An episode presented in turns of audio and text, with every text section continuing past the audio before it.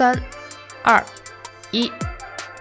Hello，大家好，这里是 Bad Coffee，今天是二零一九年十二月十九日，也是 Bad Coffee 的第四十九期。我是 Milkshake 杨，一直居住在南京。本期接着上一期，我们继续啊进行这个二零一九年份的严肃徒步 I'm Fishing the Sound 的夏季。在这个夏季里面，我主要就是全程都是我一个人自己在走。就是一个人慢慢走进荒野，然后在荒野里面待了这六个多小时。嗯，这六个多小时里面，我所想到的一些东西，然后我感悟到的一些东西，希望可以在这个二零一九年末之前跟大家分享。下面请请大家继续收听这一次的徒步经历。第二段就是完全我一个人走了，我知道自己一个人要上路了。我前一天大概三点到了我住的这个叫 J Hopper。呃，青年旅社这样的一个地方，呃，我也是问了一些人，问他们的行程，然后遇到了给我种草这个佳明手表的一个新加坡女生，讨论了一下各自的路线怎么制定，然后大家对我呃的路线的一个规划的帮助，呃都非常有用。我可能花了好几个小时来研究这个线路。不巧的就是，我本来打算走的那条路，我已经把它打出来，就把地图已经打出来。我在南京的时候就打出来，呃，打出来之后到这边，呃，发现中间有一段，呃，是已经被摧毁的，不太好走。当然，在那个民宿里面有很厉害的人，他是走下来了，但是我不希望冒这个险，所以我就没有走。我就，呃，先我的计划就是先坐公交车到我大概接近我昨天回来的地方，走到这个。本宫大社，从本宫大社再翻一座山到呃我住的地方，差不多路程是一样的，然后难度也是差不多的，所以我就选了这条线路。这一段给我的第一个启发就是，当你遇到突发的情况，我是说在规划的时候遇到了这个突发，不是说立刻啊当下，这个可能是你到了这个地方才知道哦这一段原来不好走，是这样一个突发事事情。你遇到这个时候如何选择路线？呃，你要足够，你你有没有信心？有的人他就是可以走 detour 啊，我就是不会走。这个 detour 也分，嗯，他们自己走的野道的 detour，呃，也分那个官方给出的 detour，大概是这种规划。我会走官方给出的，因为官方给出的他肯定就是没有问题的嘛，我我不会冒险。然后当天还遇到了另外一个情况，这个算是一个突发状况吧。就是周六是我的一个叫 fasting day，fasting 就是间歇断食十六个小时。我只是也是跟自己一直玩的一个东西，然后到天冷了我就没有再进行，也就是上周我就停止了这个呃 fasting。我当时就想我要不要终止这个 fasting 了，因为我当天大概六点才开饭啊，我大概要到十点我才能吃东西。但是我六点就开始走，就是早晨六点六点半就开始 hiking 了，呃，这个体能够不够我撑到那个时候？呃，在这个第二天一早，大家能听得到我一会儿可以放出来，我在一端面的 onsen，大概早上六点钟的时候，月朗星稀，啊，小桥流水，嗯，还是温泉，一个特别美好的啊景象，还没有什么人。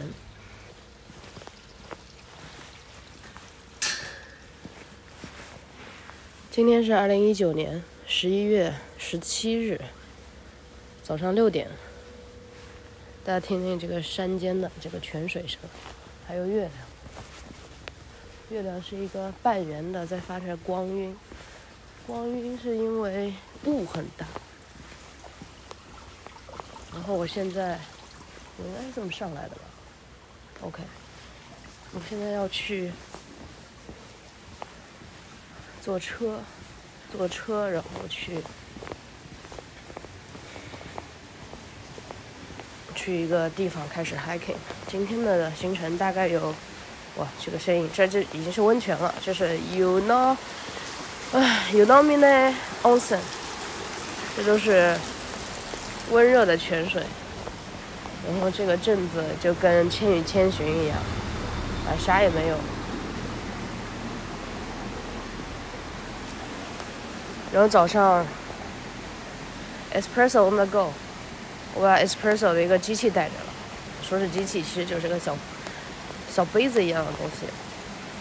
然后昨天是和别人其实是并肩走的，今天全是我全程是我一个人走，那我就有更多的时间来搞播客这种事情。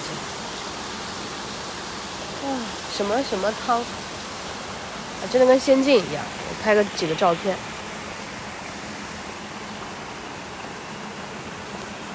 啊，这不是雾气，这个是澡堂的那种水汽，就是因为它是温泉嘛。哇，这个温泉真的超舒服。我昨天大概在一点半，大概两点多吧，两点多住到这个叫 J Hopper 一个民宿里面。然后他说这个温泉可以随便用，而且是私人的。然后我就洗了个澡，呃，去泡了个温泉，然后解除了一天这十几公里的一个疲乏。就没想到这个这个就这么舒服。就以前在国内。就是你知道为什么舒服吗？因为山路实在太累了，倒不是说这个温泉有多好，就是你出去玩的时候，如果你只是坐个索道上去了，你会觉得这趟旅程特别没意思；但是如果你自己走了，你会觉得这段旅程就特别 meaningful。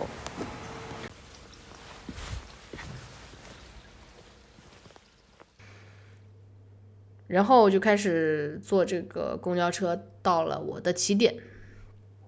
然后开始上山，呃，这一段是特别美的，没有人，没有人。我进山的时候还有点害怕，进山是从公路走到这个山里面，这一段就有点像走进荒野。然后有一呃，还有一部电影，什么什么 Into the Wild，我忘记了，就是讲一个人从走到阿拉斯加，然后。他死在了一个巴士里面，就是他把那个巴士当成家，然后坐在里面，然后某一天吃了有毒的一个蘑菇还是什么东西，呃，就去世了。然后这是一个根据真实事件改编的一个故事，我当时就觉得有这个印象。包括我这几天，呃，其实年底有很多事情，然后很多事情就会让人很焦虑，嗯。焦虑的时候就会有睡眠问题，虽然我一般我是没有什么问题，但有的时候我会东想西想，呃，会想一些未来不知道会不会发生的事情，嗯，比如说我二月份又要去开会，然后一月份又要开始写基金，又开始往回倒，你知道吗？就是我是一个特别很很很 organized 的人，但是在这个被在我的生活被 organized 之前，我会花很多时间去呃。要理清这个思绪吧，理清的过程就非常烦，我就会一直倒计时，倒着来过。我三月份要交基金，二月份要出去开会，一月份要干什么？呃，就是这种事情会让我，嗯，静不下来，就呃有一些呃入睡问题。然后每到这时候，我就想到，当我开始往山里走，当我在嗯我自己走的那一段，我开始看见太阳慢慢升上来的时候。就是它刚开始到树的呃某一段，然后开始它整个能照到整棵呃树，然后整个阳光洒在我身上，然后这个山里一个人都没有，然后声音很静，没有什么鸟，然后就自己一个人走路，呃，就是想着想着，然后就睡着了。我能感觉到面部肌肉的变化，一开始是眉头是紧皱的，在在思绪。就是在在乱飞，然后接着我就想到了这个特别美好的一些景象，然后想到了，呃，就整个山把我包围，我一开始还是在就盘着山往上，接着走着走着，我就不知道为什么周围就全是树，呃，很高很高的树，呃，那一天刚好天气还非常好，然后有时候有云，有时候没有云，呃。然后就想到这些，觉得特别美好。嗯，我没有说现在生活不美好，只是说那种状况是不一样的美好。就是有的时候是极上，有的时候极下。呃，甚至在平路的时候会觉得怎么那么没有挑战性，一直走路走路了呢？呃，我再给我几个那个。呃，上坡和下坡呀，然后大概我我有计算，我六点半开始进去，我当时走了两个小时之后，我才遇到了第一波人，所以前面两个小时全是我一个人在走，遇到一个路牌，遇到一个地方，我就看一下纸质地图，然后再确认一下我的数字地图。嗯，数字地图已经没有就是跟外界的通讯的信号，信号已经非常差了，但是有 GPS 信号。这个 All Trails 这个应用就是很好，推荐给大家。嗯，我订了它的 Pro，所以就 Hiking Like a Pro。此处回答了锵锵的问题，我就两个一 confirm，然后我觉得啊，对，这个地方是一个 checkpoint，我到了，然后就接着走。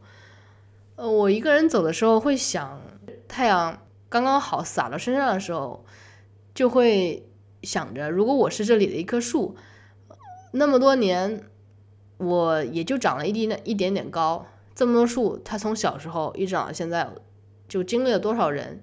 呃，有多少人看过这些书？有的时候会思考其他的事情，会觉得其他事情还重要吗？工作的事情重不重要？然后一些所谓的重要事情还重不重要？我就觉得我是不是害怕人群？但是我好像也不害怕，我和可以和出租车司机，可以和任何人聊得非常来。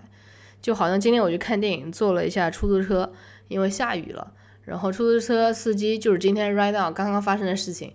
司机是一个退伍的这个消防兵，然后我就问他一下，消防兵听到那个警铃是不是有下意识的那个，会不会精神上就是压力很大？他说不会，久了就适应了，精神上没有什么压力，只是下意识的。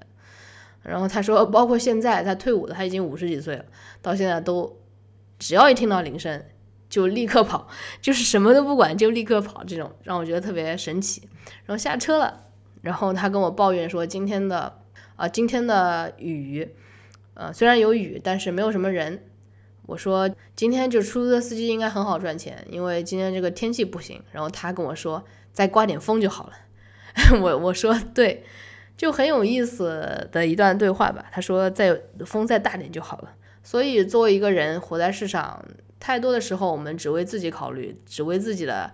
呃，家庭考虑，只为自己，就是这个是无可厚非的，嗯，但是很多事情你只要站在对方的立场一想，一切都 make sense。那这个是什么呢？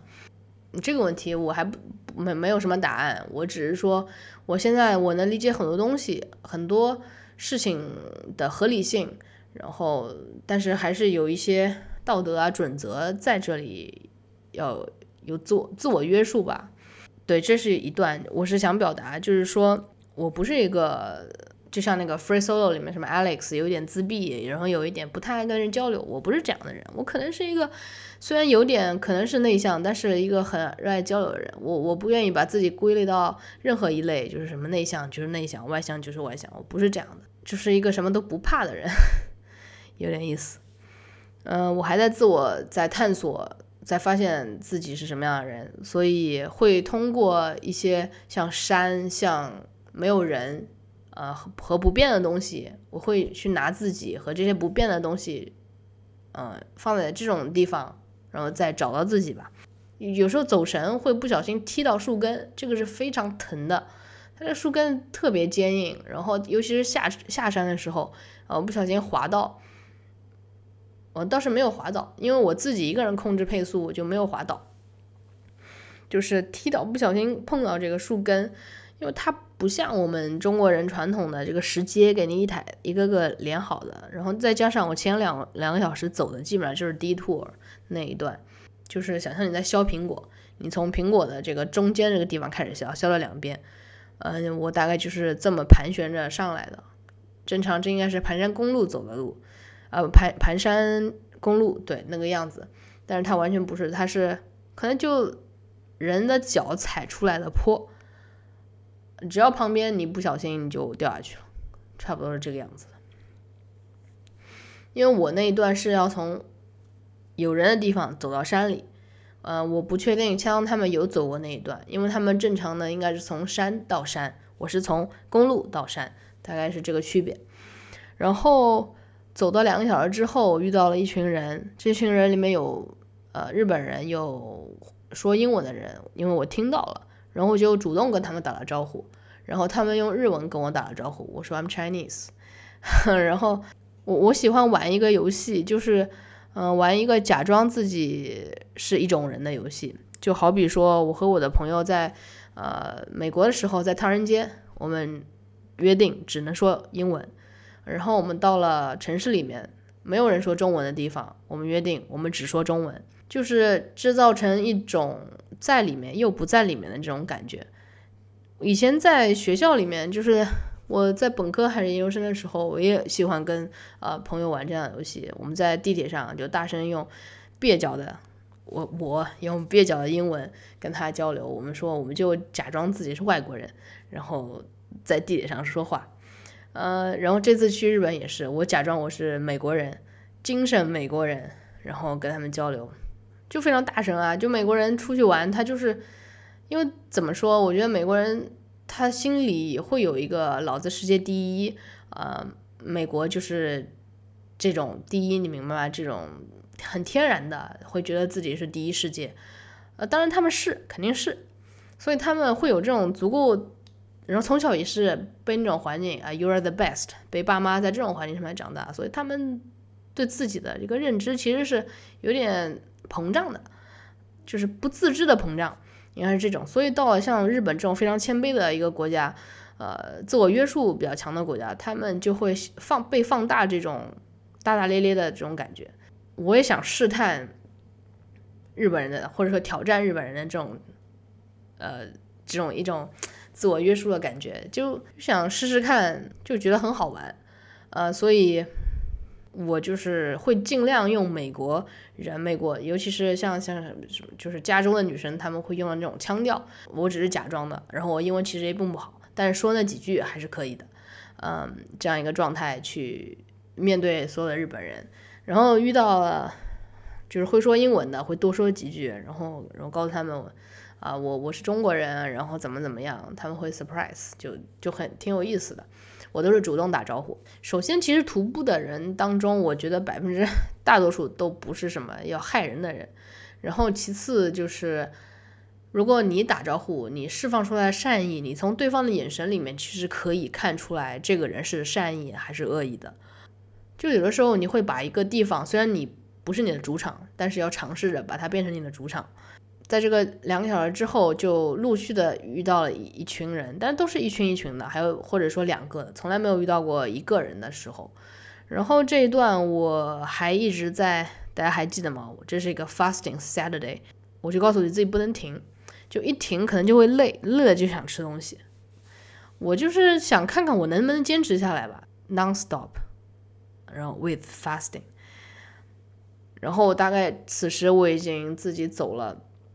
二十公里，啊，走到了这个红呃熊野本宫大社，然后这一路上我有遇到说呃两小时处遇到了一群可能是我觉得他们德国人，德国人和日本人，然后第二次是遇到了一对可能是欧洲的一对夫妇啊，然后接着的陆续在后面就也有遇到一些，在有个就是有一个地方是车可以开进来的，肯定是有巴士巴巴士的地方。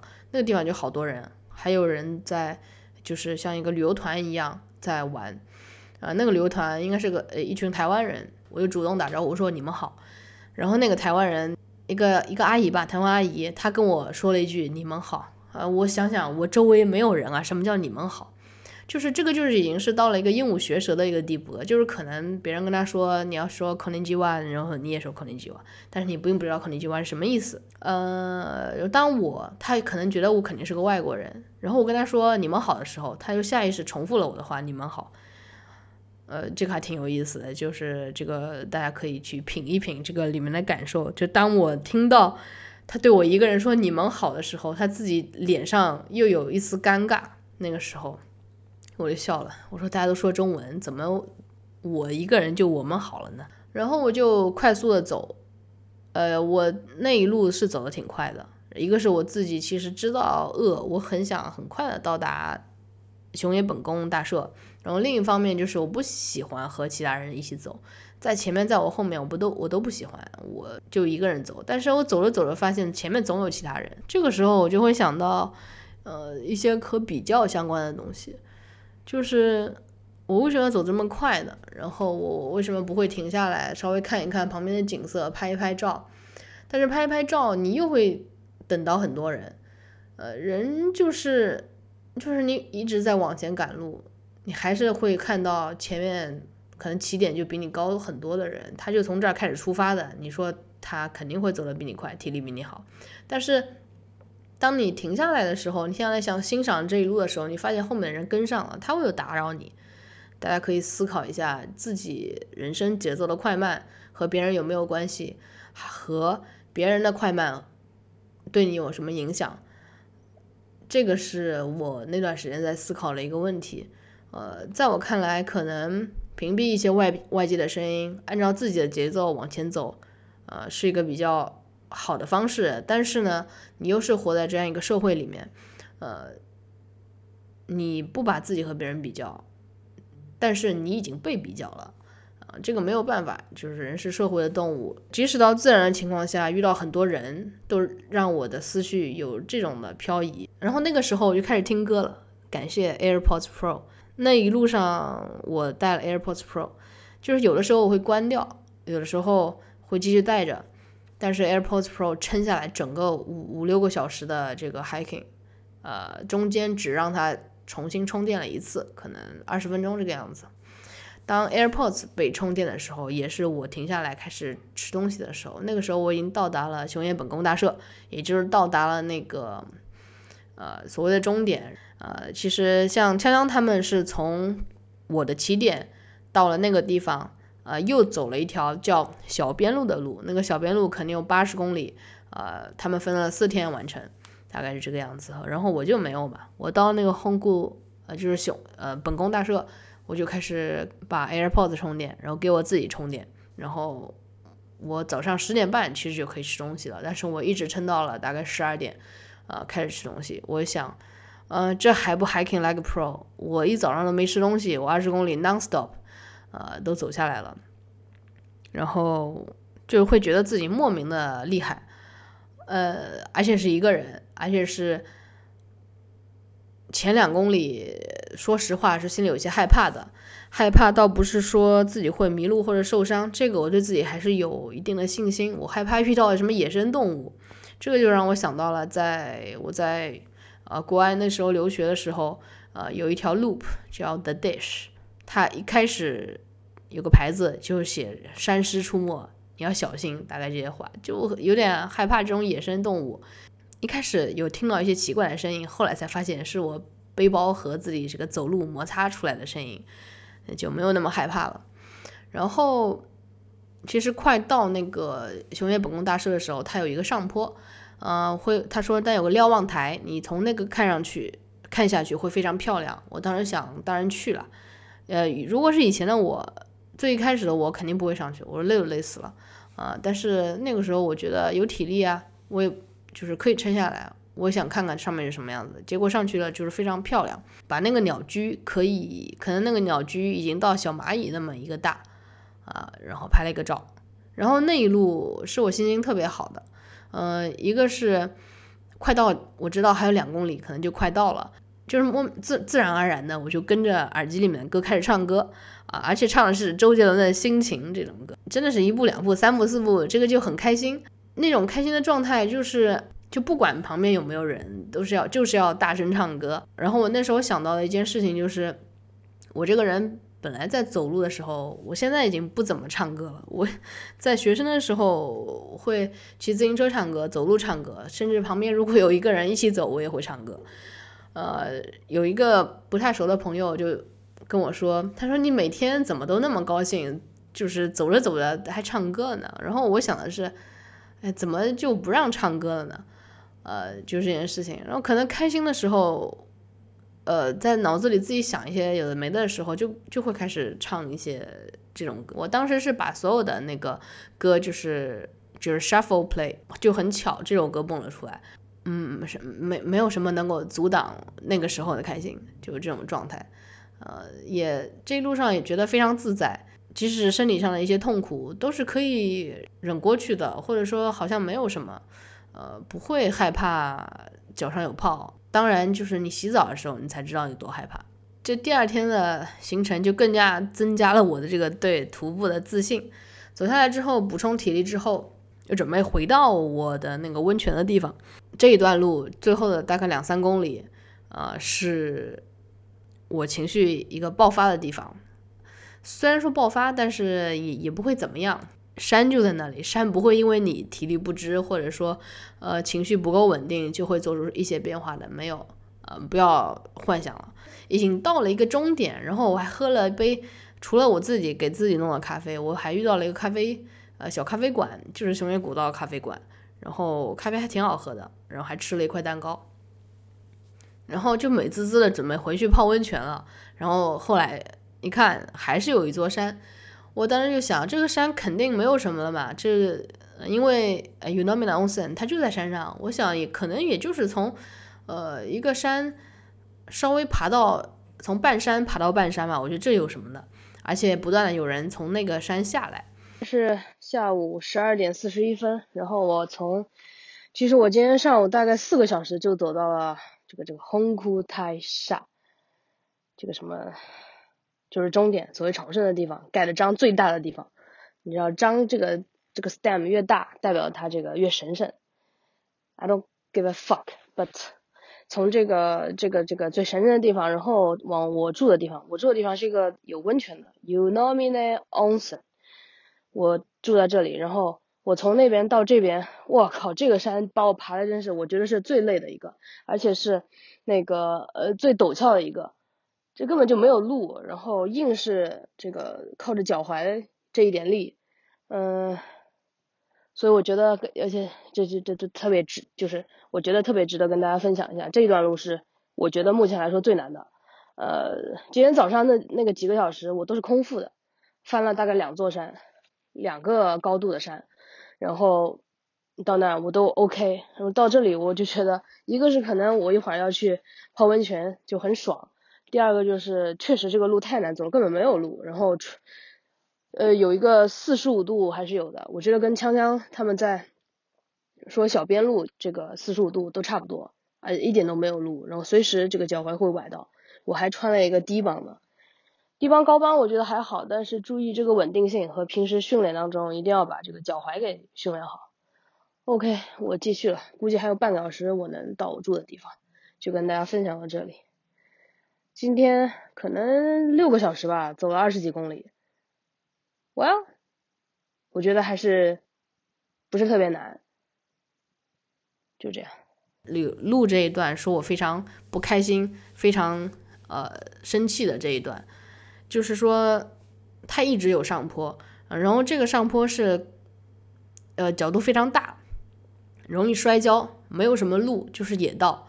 呃，这条路也正常不是通往呃。本宫大社的路，它只是可能是这个温泉上面的人为了到达本宫要去的，它不是正常的一条路，正常是从它上面那个绕过去的那那那条才是真正朝圣的路。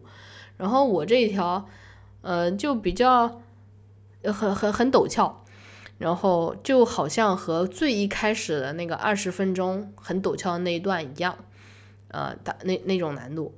然后但但是我那一天是体力特别好。啊的第一段，我走的那个路，然后遇到了那个要爬过去的洞穴，但是我最后从本宫大社又到了温泉这一段，是我已经走了二十公里，啊，补充了一些东西之后，心情也都放松下来之后的一个状态，这个就叫什么呢？这个可能就是，就是有一点小骄傲之后，立马就给你一个呃颜色看看这种。我大概在一直在看上坡，我就看我说你什么时候到顶了，一直都看不到顶。然后每过一个弯，我就想说怎么这还有弯，怎么这还有弯，就如此，我觉得有十次啊，就非常绝望，然后脚非常非常疼。然后到上山了之后，我觉得嗯，反正这个温泉就在山上，应该不会再下山多久，也不会再下山多少海拔了吧。我又错了，基本上就是，呃，大家可以用这个物理学的这个来理解一下，就是其实位移没有多少，但是距离又很长，而且是有海拔的这个距离。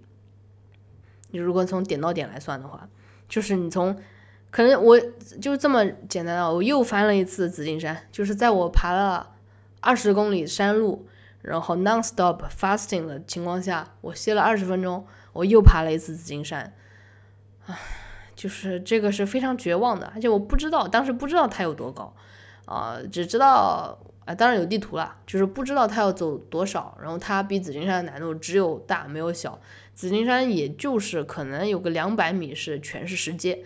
然后后来就是一些盘山，慢慢的给你修好的这些路。这个山没有，你可能只能看到前面的，呃，高十米的地方。然后你拐个弯才能又看到十米，又看到十米。我的天呐，都崩溃了！就是怎么会一直有这种上山的路？我也开始骂脏话了，就是那种真的就是脏话的脏话。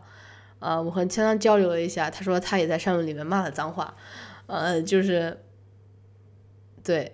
虽然我们都彼此没有录下来，但是我说我爬完了，我有狠狠的总结了一下，记在本本里面。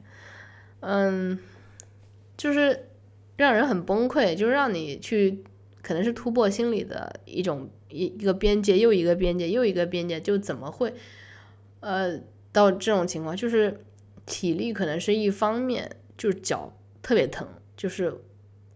我都知道，我此时不可以，呃，把我的脚拿出来看一看有没有水泡，就是我看到会走不走不了的，呃，事实证明就是我下了山，到了我住的地方，到了温泉，我把袜子脱掉之后，what the fuck，就是我的小指，小指是那个就全是血，就是，但是又后来一看，它只是血泡，就是它不是水泡，水泡是透明的嘛。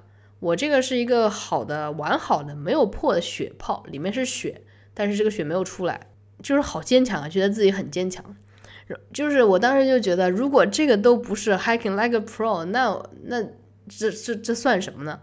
这一这对我来说已经足够严肃了吧？对，就到了地方，然后用用上这五个创可贴，然后创可贴还有的是波点的，有的是条纹的，有的是蓝的，有的是黄的，有的是红的。我觉得这个时候就是只有这种好看的创可贴能稍微抚慰一下这个我的脚。现在是二零一九年十一月十七号十二点五十九分，我又回到了我今天早上出发的地方，就是跟大家说我六点钟刚出来的地方。然后我我也不知道我爬了多久，反正就是还挺久的，可能从六点半一直跑到现在，中间吃了一顿饭。还在 fasting，fasting 大概四点五个小时之后，我已经到了这个呃 Komano Hongu 泰下，然后吃了点东西，然后旁若无人的在那边搞 express 搞这个 espresso，然后吃橘子，吃坚果，吃蛋白棒，然后我也没有去参拜啥，就对他真是零，也没有说想去看一下，希望下次小花带我来的时候可以给我介绍一下。他对日本比我了解多，我已经到了，我准备洗个澡，泡温泉，泡完温泉就给鸡蛋泡温泉，然后吃蛋白质，就是这样。我可能明天也不会爬了，呃，挺好的，下次再来挑战这个小边路。OK，然后我到了，就是泡温泉的时候就超级疼，那个温泉的水温还很高。你知道脚上全是水泡，然后你泡个特别烫的温泉，呃，只能说刚下脚的时候非常疼，然后后来就还好了，就会觉得有一点飘。而且当时我和别人不一样的时候，我是六点半就开始走，我每天大概到十一点的时候，我的行程就已经结束了，我剩下来的几个小时都是在规划第二天的行程和呃去吃温泉蛋，就是你可以买生鸡蛋，然后下去煮。其实到这里，我的徒步所有的徒步就认真在山里，在熊野古道徒步就结束了。然后第二天，我去了行程中没有的一个计划，就去京都。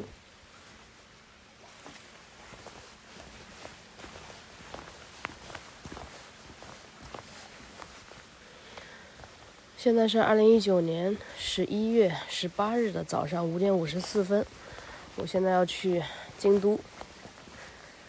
这个现在听到声音不是下雨，是流水声，就是温泉流过的声音。然后就这种声音。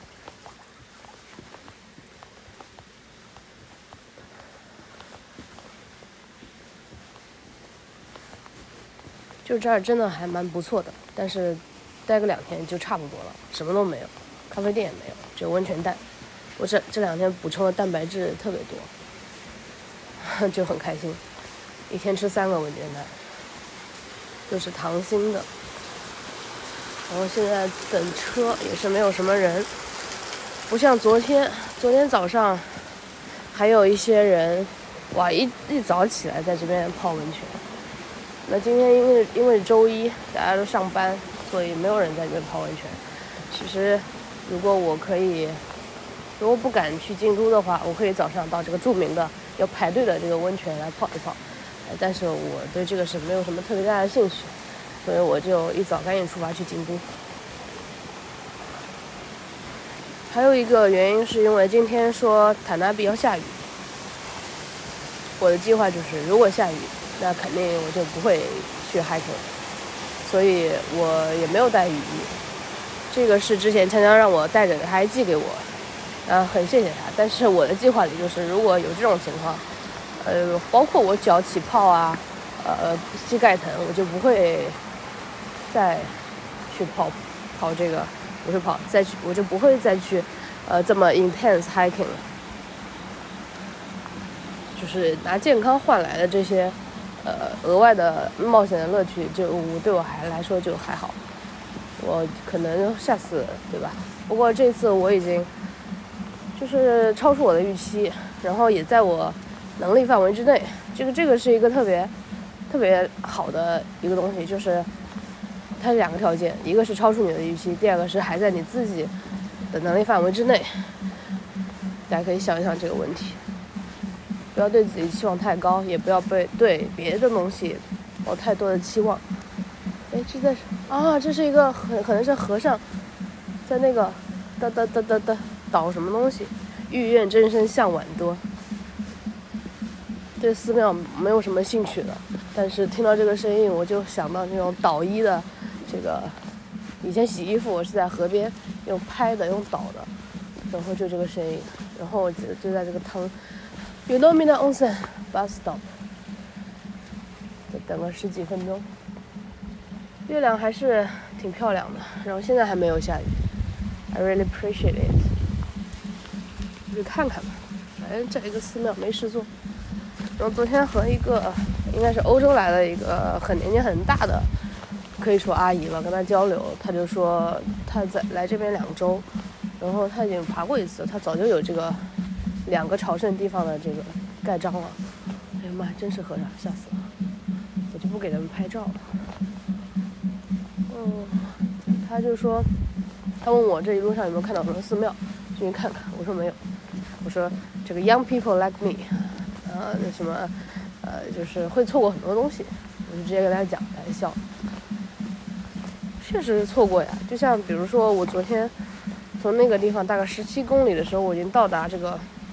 底站了，然后我只用了四个多小时，哼，这肯定错过了。我 non stop，我告诉他 non stop，没有停，我就一直走。但是你老了，你不会做这件事情，然后年轻也不会，就是这个就是一个一个人不同阶段做一些事情吧，我觉得。哇，这个频率很稳定，说明这个可以很好的被消除，这个噪声。这个敲击出来的频率还挺好看的，怎么感觉今天比昨天暖和一点？因为下雨可能就暖和一点，我是这么想的。一场秋雨一场寒，好了，到京都再跟大家分享。让我想到了那个黑水公园，最近有有两期吧，一期讲这个完美陌生人，我很喜欢；还有一期讲这个。三十五岁之后的人没有娱乐了，你们活该。这是第一点，嗯，但是要去思考，就好好展开讲怎么是活该，肯定要用一期播客来讲。然后就是，任何年龄的人有权利做任何不伤害别人的事情。然后我的朋友小花跟我说。我去京都肯定会爱上京都的，因为他跟我说大阪会对大阪失望的，所以我就加了一天说那我去京都看看。然后很多人给我推荐京都，呃对京都最大的好奇应该是本能寺，就是织田信长被杀死的地方，还挺有意思，想去看看到到底是在哪个地方被杀，然后那个地方有多大，然后我还挺好奇，他说我会一秒爱上京都。啊，在这个六点零三分准点，有一班往那边去的这个公交车，然后我就等他回头，也就是六点十三分，然后他在这里接我。日本就是很好，这一点做的特别好，特别准时。车来了，车走了。然后对京都就是它是 Blue Bottle 的地方，但是我我现在肯定不会去 Blue Bottle。上次在纽约的时候，就是一抬头就看到一个 Shake Shack，然后一抬头就看到一个 Blue Bottle，就是一多你就会觉得它没有那么珍惜了。嗯，然后一些咖啡店找一些咖啡豆吧。然后还有一个展，刚好那个展是展木下，在南街展出过。我想，因为今天是周一，所以明天早上去。今天可能就是找一找咖啡店。我特别喜欢早起早睡的这个，特别享受这个过程，就是很安静，也没有人跟你这个，就是因为我住的是个 guest house，大家住在一起，说白了就跟大学似的上下铺。没有人跟你抢东西，你不需要就是让着别人说，哎呀，你先来，我后来了。就是我早点起，我就早点来，然后我早点走，我就是要坐第一班车走。作息跟别人错开是一件很幸福的事情，其实说实话。这个这个又又又又来得得得了，好，就这样跟大家分享到这里。刚才其实是听到钟声，OK。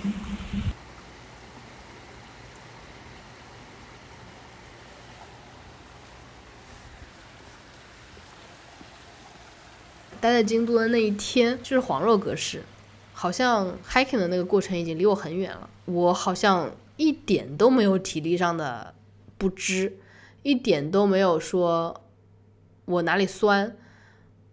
这个就是日常健身的好处啊，朋友们。呃，又来安利这个健身这件事情了。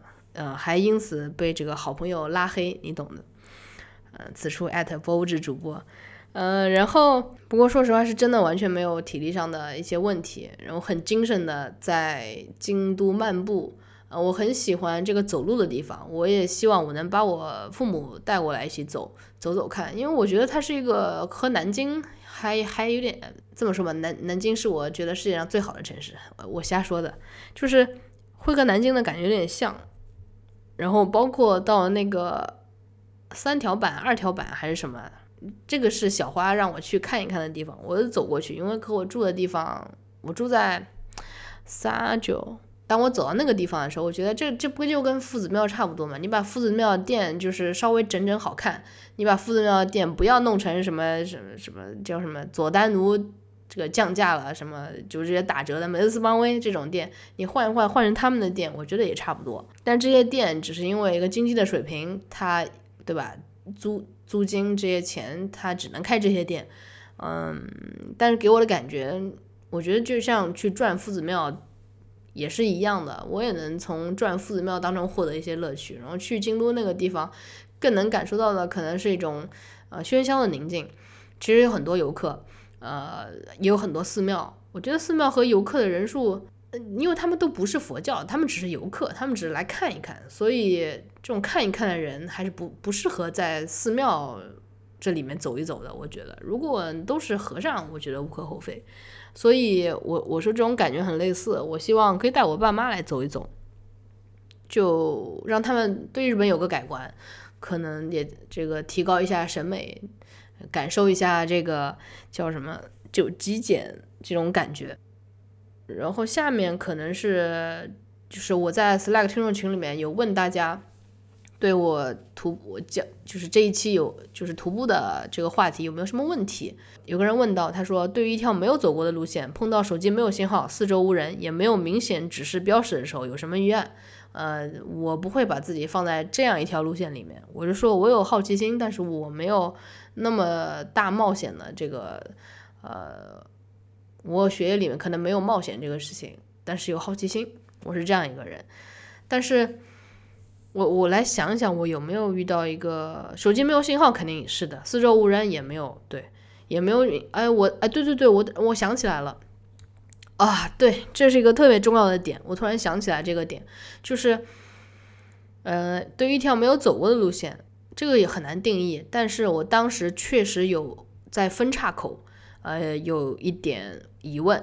我当我走到一个叫什么蛇形蛇形什么什么的一条路，它是指着要下去，然后熊野古道它指着是往前走，但是当时还有一个 detour，嗯，我就在那边走，我回呃我我第一次觉得我要应该往前走，我也就往前走了，我已经走了大概五百米，我什么都没看到，我就有点担心，又回去又重新确认了一下。我重新又确认了一下，我觉得说还是应该往前走，我就继续走了。呃，走了有一会儿，而且此时我的那个 All Trails 提醒我，呃，You are offline，呃，off off trail off trail，呃，就是你离开这个 trail 的路线了。我当时有点慌，嗯，但是也还好。我说这就是一条路，而且他就指着这个，我就先走。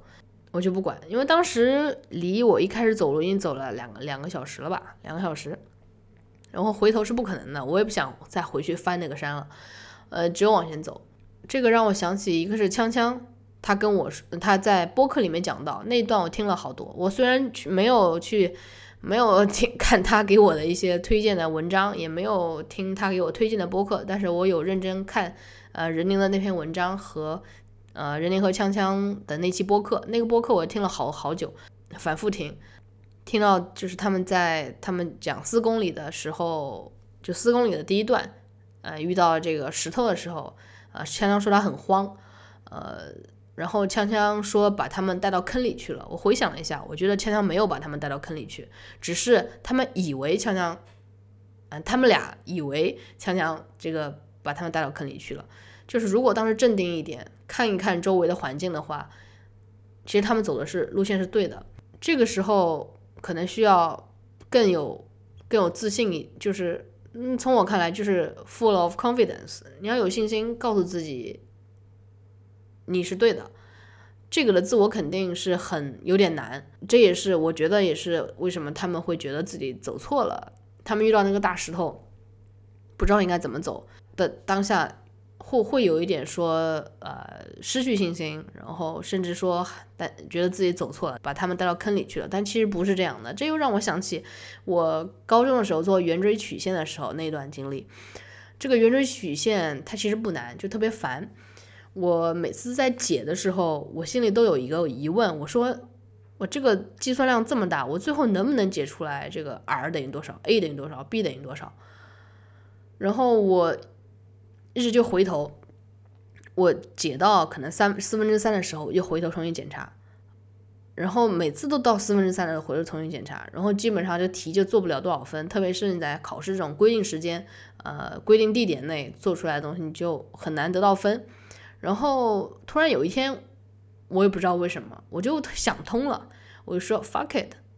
我就是要一直做下去，我不管我现在做的对不对，我就是先往下做，做到底。如果算出来答案是什么一点二三，这肯定就是有问题。如果答案算出来 r 等于什么一，a 等于二，b 等于三，因为你想想，老师也就会设置这种题嘛，他不会给你搞个一点二三出来的。我就解解到一个很合理的数数字，我就知道我对了。嗯，我当时不知道哪里来的信心，我就知道只有这种办法能够让我一次又一次的增加信心，增加信心。是一个特别好的，就是自我增加信心的这个方式吧，不断肯定自己的一个过程。这个肯定自己也要通过一些途径去实现，像这个圆圈圆圆锥曲线这个事情，我又就是是我很很感受很深的一个，是我自己悟出来的东西。就是可能你人生道上总有那几个 moment，你会悟出来一些东西，这个就是其中一个。然后我又想到了锵锵面对那个呃石头，他觉得自己带错路了。然后我遇到那个岔口，我又回去看了一下，这都是对自己不够充满信心，回去 go double check 这个一个过程。嗯，所以我觉得就是要适当培养自己的这种直觉，呃，直觉就是跟信心捆绑在一起的。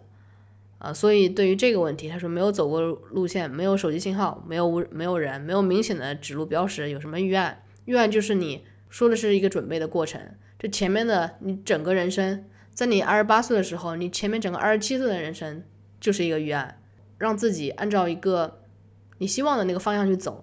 所以你二十九岁的时候，就会用到你前面二十八年的人生帮你指路。我好鸡汤啊！我的天呐。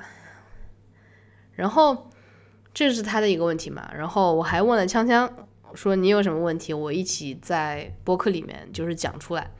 其实到现在已经讲了一个半小时了，可能这个要剪成两期。然后他问我，锵锵在问我在熟悉的区域，比如紫金山，嗯，hiking 有什么不同？可能他想问的是有什么相同和不同点吧。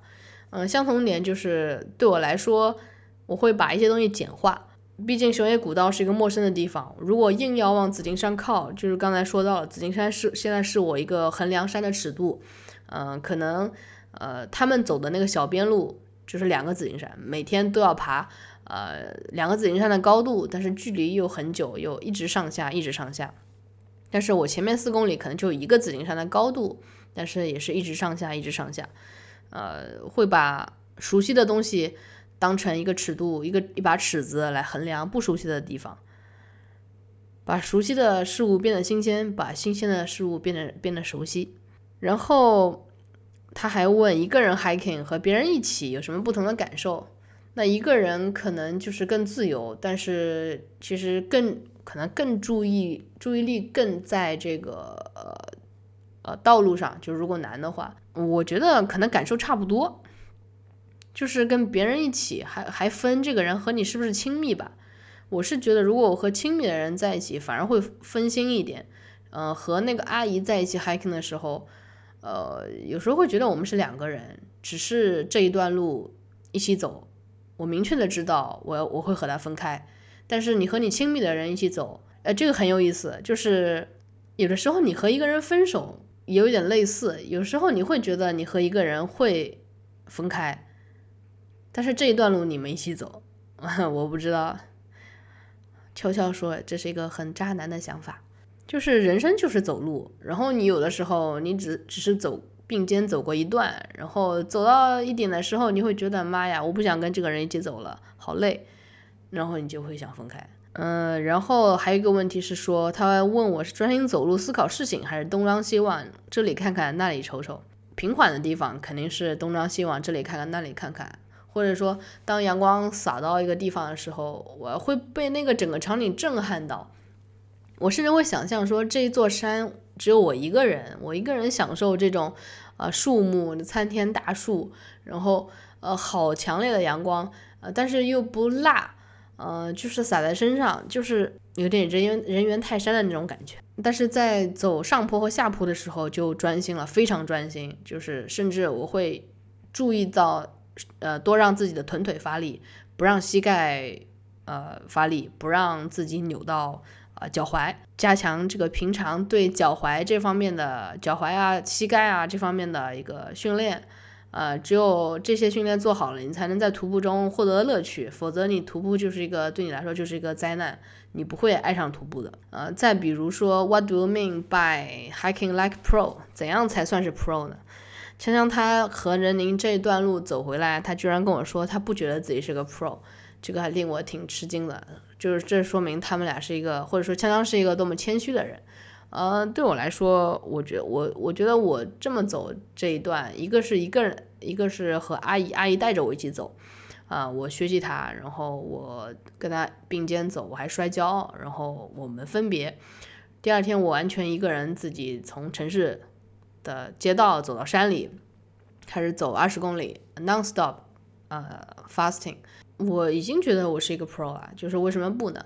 呃，严肃徒步就是五个小时二十公里，然后这种山路，呃，海拔是平均上下有一千。我觉得这个数据，你这么简单说个例子吧，就是我其实我爸有一个朋友，他特别厉害，在国内到处就是走，就是爬山走野道，从来不走正道。然后之前他都很。我我每次出发，比如说去老河口、武当山的时候，我问他有什么好的呃路线推荐，然后他都跟我跟我说，呃景点没有太去过，景点的道他没太去过，就这种。然后他建议我不要一个人登山，不要怎么样，就是很多注意的点他都告诉我。然后这次我就直接把这个五个小时二十公里这样一个数据一个图是 All Trails 做出来一个图发给他，然后他啥也没说，他说，哎，周六我去哪条路线，你跟我一起走吧。就是你明白吗？这个已经是一种认可。他之前可能都会觉得你还是算了，你五五五千里呃五五公里能跑多久？然后我来看看你的体能。我现在把这个告给他看，他觉得我加入他的那个呃队伍里面。不会是那种拖后腿的人，我觉得我觉我我也觉不是，我觉得这是一个让我觉得是一个 pro 的地方。第二个就是从规划路线，就是从准备，一个是心理准备，嗯，大概对这个地方有个熟悉度，呃，这个就好像你做实验一样，你进实验室之前，你不可能说什么都不想，一片空白去做实验，那实验肯定是做的不行。呃，你非得要去计划一下，我今天这个实验目的是什么，流程是什么，啊，数据的表格我要怎么，就是你要有个规划。然后我有做到这个规划，我有认真呃听取别的人的意见，呃，就是不踩雷的地方少踩雷，或者说，呃，我觉得种种这些因素加起来，呃，再加上我的体能，呃，我都会觉得这就是 hike like pro。还有个播客，折耳根播客，玩这个里面就很神奇。我任何时候把一个各个领域特别严肃的、认真的一个问题放到群里面，群里面都会有人那个回答我。比如说心理学方面的，再比如说这个徒步方面的。那徒步方面，我就问大家有没有徒步，然后呃什么佳明手表之类的问题。然后他们群里面就有一个人说，哎，谁谁谁上周七天去尼泊尔徒步。嗯，然后我觉得啊，那对跟他来比，我还是不够严肃。我觉得这个从来不是一个比较，就是和别人横向比较的过程，是一个纵向比较的过程。呃，我前面我可能就是爬紫金山，但是我这一个突破，我这次踏上了这个熊野古道，我走了这个二十多公里，我有跟别人一起走，有自己走，那这个过程就是一个自我成长的过程，这个过程很重要。我是觉得这个增长的速度比较重要，或者说增增长的这一个点点比较重要，倒不是说。呃，现在的一个状态，他那个七天就是一个状态，呃，可能他前面七天在一个国内的一个比较普遍的不高的山，但是后面七天到雪山，哇，这个成长，我觉得这个成长速度是飞速的，是针对他个人的。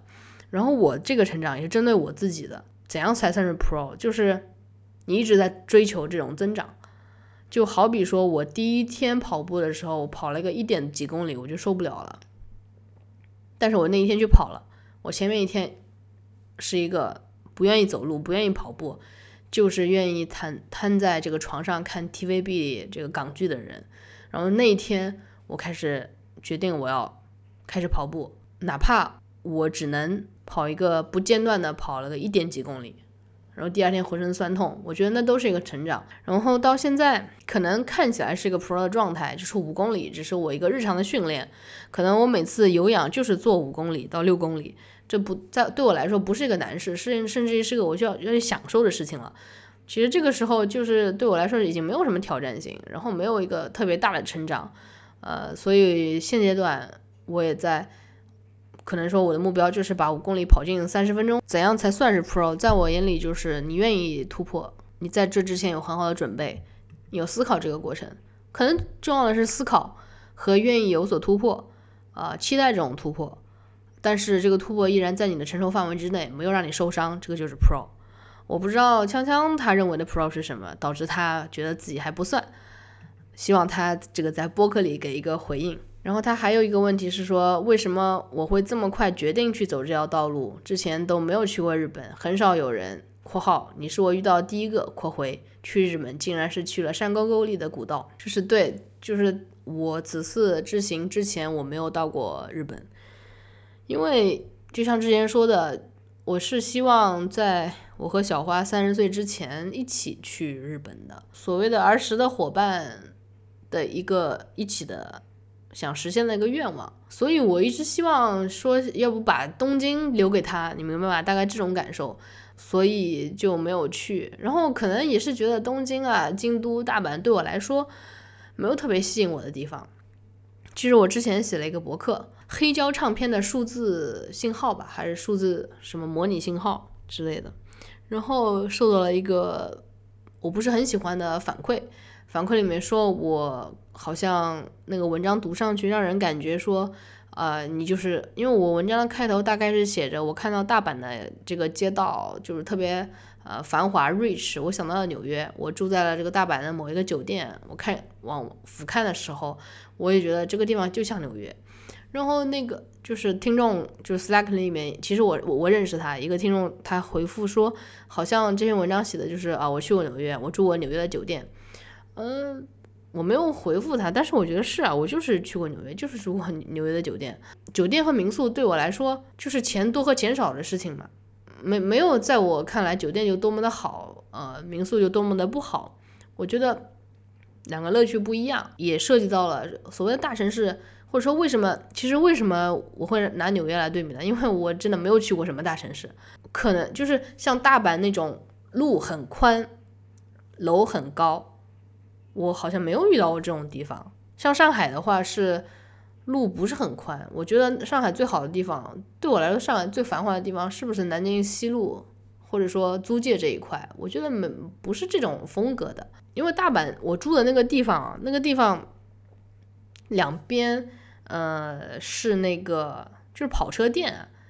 我真的只有在纽约看到过这种，就是那种啊，Avenue 第几大道，然后两边夸夸夸全是奢侈品店，然后全是跑车店。呃，特斯拉都不算是很贵的那种车的那种跑车店，什么迈凯伦车队的那种，呃，超级跑车。嗯，所以我会觉得那个像纽约。然后我其实会觉得自己被深深的误解了，但是。我有播客，我可以在播客里面说，就是大城市对我的吸引力没有雄伟古道，或者说锵锵给我提出来的那个吸引我好奇的那个点，他说遇到个大石头不知道该怎么办，这个是特别吸引我的。就像搞科研的时候，就想去看看那里发生了什么，然后你把它解决了，这个是特别爽的一个地方。然后还有日本，在在之前可能其实对日本是了解的。就其实我之前读过德川家康这本书，我大概能知道一些他的战国史、他的文化，他好像已经在我心里了。就是我虽然没有去过这个地方，就好像已经玩了一遍一样。所以我是觉得，就是那块大石头前面的那个枪枪给我设置下来的这个东西，可能是最吸引我的地方。而且说实话，第一次去日本，嗯。也确实有一些很中二的想法，说我要不一样，为什么你们去东京，我就要去东京？我偏不会会有这种想法，其实也存在。OK，然后还有一个问题是说，当你走的时候，更喜欢在城镇，也就是有人烟的地方，还是在密林中没人的地方？或者说在这两种场景中，我有什么不同的感受？嗯，我还是喜欢没有人的地方。有人的时候吧，如果是一起走，会有一点干扰，就是你和他的步速会互相影响，他会停下来让你先走，或者你要停下来让他先走。呃，如果密林中没人的地方，会有一丝丝的担心它的危险，但是更大的是和你整个，你和整个刚才说前面说你和世界连接了，这里就是你和自然连接了。你和自然连接到一起，你去感受。我记得那个呃，阿姨让我，她突然停下来说，就是这有，就是有一段是木头搭起来的一个小桥，很窄，但是那个桥上长木耳了，啊，长了长了菌菇，就特别可爱，特别有意思。你能看到很多城市里没有的东西，一切都是很自然的状态。然后还有一个问题是说，你路上遇到别的 hiker 会做什么？跟人搭讪，还是装没看见，还是等别人先搭讪？呃，我都是主动说话的那个，我会主动释放友好的这种善意，让他能感受到，让他也对我发出呃，就是有这种回应。嗯，简单来讲，就是把一个对话的场景让你自己变成一个主场。呃，这是一个非常好的保护自己的一个方法吧。那最后我还有一个想说的，就是，就如果你要问一个 hiker 最令令你最兴奋的哪一段是是哪一段的话，他肯定他的回答肯定是说下一段。所以在其实虽然我一个人自己先到了日本，但是我和小花那个约定就是在三十岁之前呃去一起去日本的那个约定还是在的。呃，我留了小边路和他一起走。我我希望这小边路可以迎接我和小花的这个一个叫三十岁之前的这个之约。谢谢大家收听这一期的 Bite Coffee，欢迎大家给 Hi at Bite Coffee 写信。更多订阅和收听方式在 Show Notes 里给出了链接。因为之前给播客搬了家，所以嗯，所有没有听到这一期的播客的人，可能都要退订你现在的这个，而且不能搜索，你就去我给你的那个 Bite Coffee 斜杠。subscribe 到这个网站，你就直接跳转，这是最准确的方式。其他搜都是搜不着的。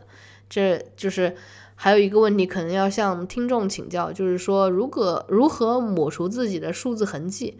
就比如说之前的播客做了，但是你搜还是能搜到，但是听就听不着了。这个怎么办法去除？我也不太明白，可能跟程序。就是涉及到底层的一些程序，或者说我之前网站的一些数据，但不幸的是，之前网站的数据应该是就是域名已经被我用掉了，可能现在只剩 IP 地址，可能还是比较麻烦。如果有知道怎么移除这个数字痕迹的话，呃，请联系我。